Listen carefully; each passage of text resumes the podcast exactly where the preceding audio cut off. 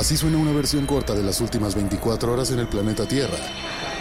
La conversación del mundo, aquí, en el Brief, con arroba el Che Arturo.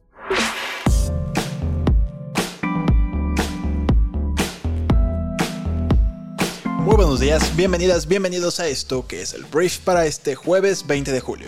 Yo soy Arturo Salazar, tu anfitrión y cofundador de Briefy, nuestra plataforma educativa que funciona como tu MBA de bolsillo y te ayuda a aprender rápidamente todo lo que necesitas saber para sobresalir en los negocios. Muchísimas gracias por estar aquí. En este podcast planeo informarte con las noticias que debes conocer el día de hoy para ser una persona bien informada.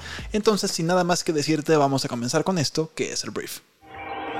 Arranquemos hablando del presidente Andrés Manuel López Obrador, porque mira, hemos hablado bastante en este programa de cómo pues el INE por fin logró que Andrés Manuel López Obrador no pudiera pronunciarse a favor o en contra de ninguna persona o partido político en el proceso electoral de aquí al año 2024, porque pues básicamente es ilegal hacerlo.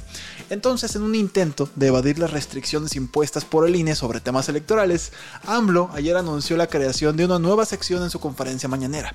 Bajo el nombre de No lo digo yo, esta sección busca transmitir información proveniente de diversas fuentes, permitiendo al presidente abordar temas sin incurrir en violaciones a la normatividad electoral.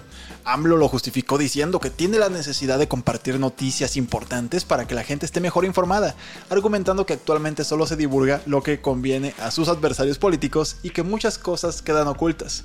Y con esta nueva sección se espera brindar a la audiencia una visión más amplia de los acontecimientos. Y en el estreno de esta sección, que no puedo no admitir que es bastante ocurrente, pero al final de cuentas es tramposo, pero pues ya hay que entender que AMLO va a jugar a lo que sea en esta elección. En este estreno, el presidente utilizó declaraciones de Vicente Fox, expresidente de México, para criticar a Xochitl Gálvez, que es la política opositora que pues hasta ahorita le causa más broncas a el gobierno de AMLO, y puso un video en el que Fox citaba que Xochitl Gálvez había dicho a trabajar cabrones y que ya no recibirían programas sociales. AMLO buscó generar un contraste entonces con esto entre su visión política y la postura de la mencionada Xochitl. Entonces, yo sí vi esta entrevista que para nada es algo que no puedas ver, es una entrevista que está en YouTube en el canal de Latinos, literalmente yo la vi y cuando vi ese comentario de Fox dije, ah, aquí seguramente va a haber un problema. Entonces, muy rápidamente AMLO o su equipo identificaron esto y pues será parte de este tipo de transmisiones, de no lo digo yo. No sé si el INE podrá también evitar que haga esto el presidente de México, pero sin lugar a dudas será mucho menos poderoso el discurso de AMLO a través de esta metodología que lo que normalmente hacía, que era nada más ahí andar gritando cosas en contra de las demás personas. Voy a hablar del señor Enrique de la Madrid, que bueno, es hijo del expresidente Miguel de la Madrid y quiere ser el candidato del Frente Amplio por México para aspirar a la presidencia por México. Él es priista y ayer Enrique de la Madrid descartó la posibilidad de retirarse de sus aspiraciones presidenciales a favor de Xochitl Gálvez, también aspirante. Durante una conferencia de prensa en Durango, de la Madrid afirmó que seguirá adelante hasta el final del proceso de selección para encabezar el frente. Sin embargo, señaló que si Xochitl resulta elegida como candidata de la oposición, contará con su apoyo. Cuando se le preguntó por qué no se retiraría para respaldar el proyecto de Galvez, De la Madrid respondió, yo nunca me salgo de una película hasta ver el final. Primero preguntó, ¿por qué me voy a bajar? Segundo dijo, porque aquí se trata de determinar quién es la persona más competitiva y competente. Si ella resulta serlo, la apoyaré hasta el final, pero si no es así, será al revés. Todo esto surge porque ya hay muchas voces que sugieren que los demás aspirantes del frente deberían declinar a favor de Galvez, y de la Madrid señaló que quienes plantean eso se creen muy inteligentes, pero les falta experiencia de vida.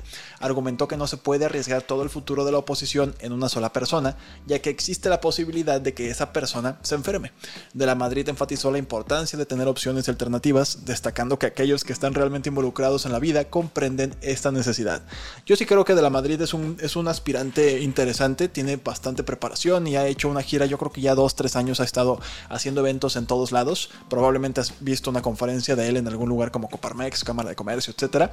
Pero al final, competitivamente hablando en términos de encuestas, Xochitl está cuadruplicando y quintuplicando casi a todos los aspirantes, si no es que a todos los aspirantes del frente. Lo bueno es que este hombre al final dice que va a apoyar a quien quede, entonces la alianza, el Frente Amplio por México, en teoría permanece unido. Hablemos de las noticias más importantes del resto del mundo y voy a hablar primero de cómo China está rechazando el llamado de Estados Unidos para una acción climática más rápida. Los líderes chinos rechazaron los intentos de John Kerry, que es el enviado climático del presidente Biden, de persuadirlos de comprometerse con una acción climática más dura durante tres días de conversaciones en Beijing. Esta respuesta sugiere que las tensiones entre los países están dificultando el trabajo conjunto en una crisis que amenaza al planeta.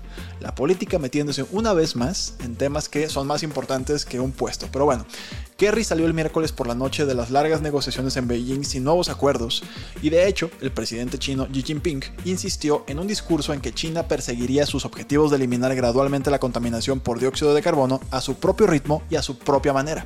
Aún así, Kerry pareció animado porque los dos mayores contaminadores del mundo, Estados Unidos y China, habían reiniciado las discusiones que habían estado congeladas durante un año, pues debido principalmente a unas tensiones relacionadas con Taiwán. Entonces, bueno, avances no suficientes y la nos está cargando el chahuistle, el payaso, como le quieras decir, porque no sientes el calor. Ese calor no creo que vaya a disminuir en el futuro próximo. En verano, por supuesto.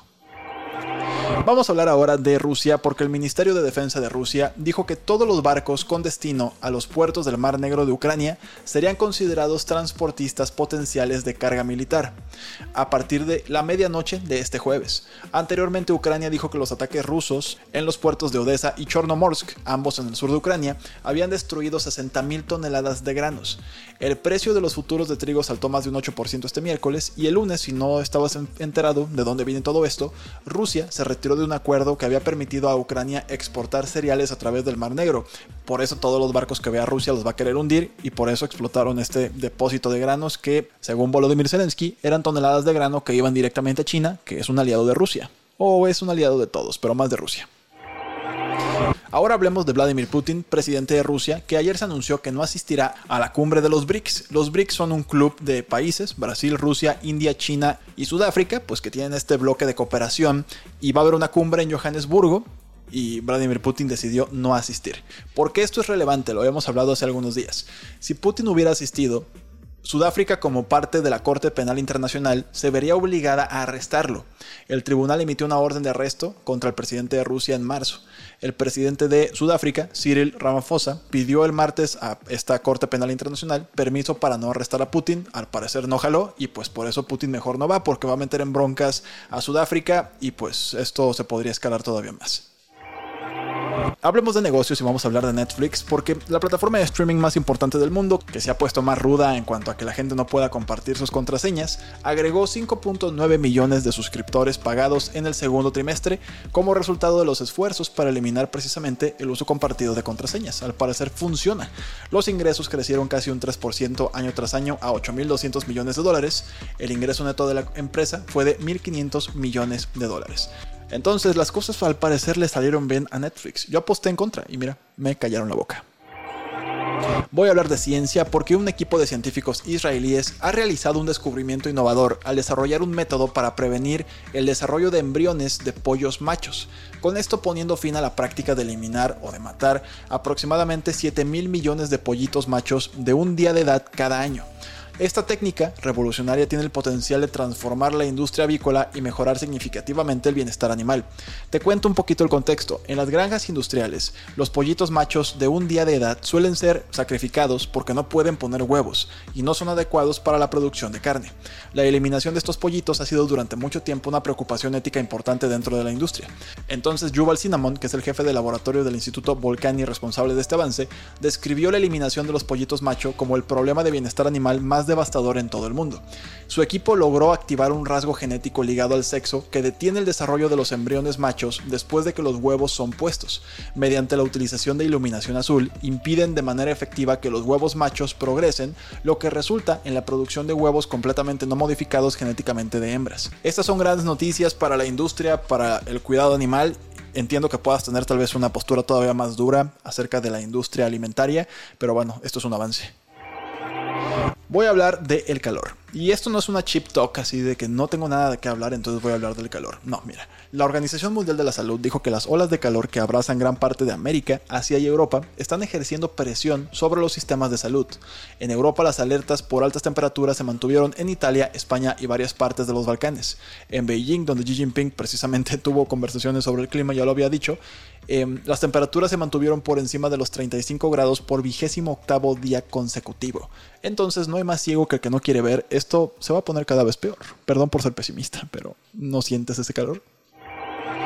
Esta fue la conversación del mundo para este jueves. Espero que te genere mucho valor y grandes conversaciones. Antes de irme quiero recomendarte que pases a leer o escuchar una lección en Briefy que se llama La importancia y beneficios de las vacaciones. Estamos en el verano y hay mucha gente que la verdad le cuesta muchísimo trabajo tomarse un descanso.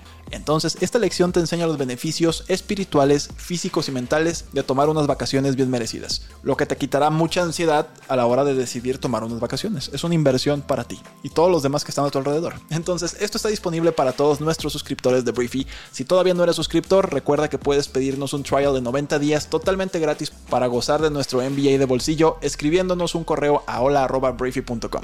Por último, te quiero agradecer por estar aquí, por compartir este podcast con tus amigos y familiares, y nos escucharemos el día de mañana, viernes, en la siguiente edición de esto que es el Brief. Yo soy Arturo, adiós.